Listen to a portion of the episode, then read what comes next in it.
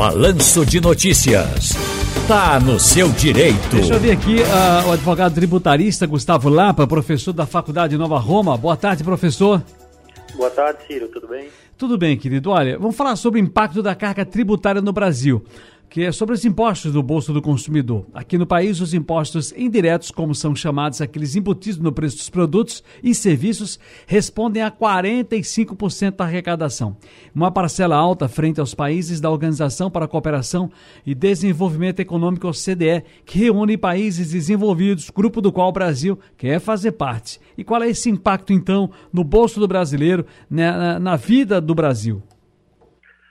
Exato, Ciro. Como você bem pontuou, a carga tributária aqui no Brasil ela é bastante elevada, representa mais ou menos 34% do PIB.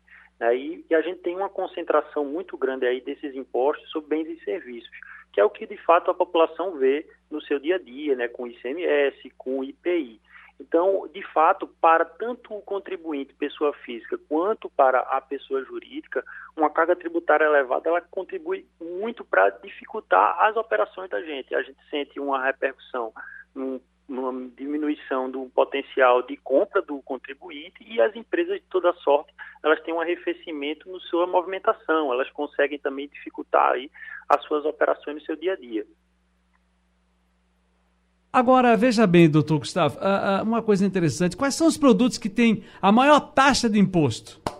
É, Ciro, a carga tributária aqui do, do Brasil, ela normalmente ela é estabelecida com base na política econômica. Né? Então, tem alguns impostos que a gente chama que ele tem uma função extrafiscal, ou seja, além da arrecadação, ela tem uma função também de regulamentar o próprio comércio, a relação do Brasil com o exterior, como, por exemplo, é o caso do imposto de importação, no caso do imposto de exportação, que, de certa maneira, o país, em determinados momentos, não tem tanto interesse de arrecadar, mas para que haja um estímulo de alguma política externa. Então, se o objetivo é o aumento da arrecadação, se tem uma redução na alíquota daquele imposto.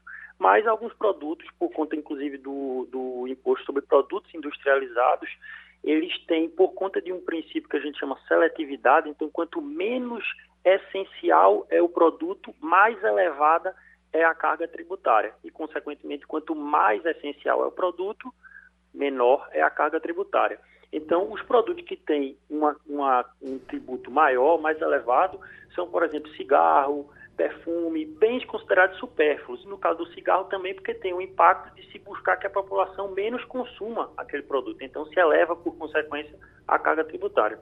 Agora, seria, qual seria o modelo ideal de, de tributação aqui no nosso país? Veja, essa é uma pergunta que tem gerado bastante debate, até porque a gente já teve nos últimos anos aí, Ciro, muita discussão sobre eventuais reformas tributárias.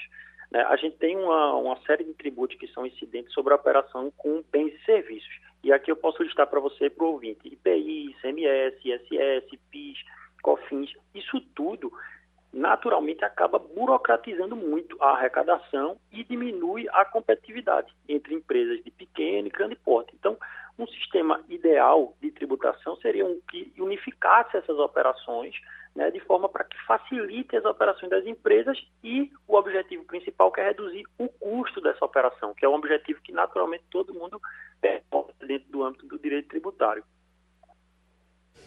Muito bem, muito bom ouvi-lo aqui, doutor Gustavo Lapa, que é professor da Faculdade Nova Roma e advogado tributarista. Um grande abraço, tá no seu direito, amigo.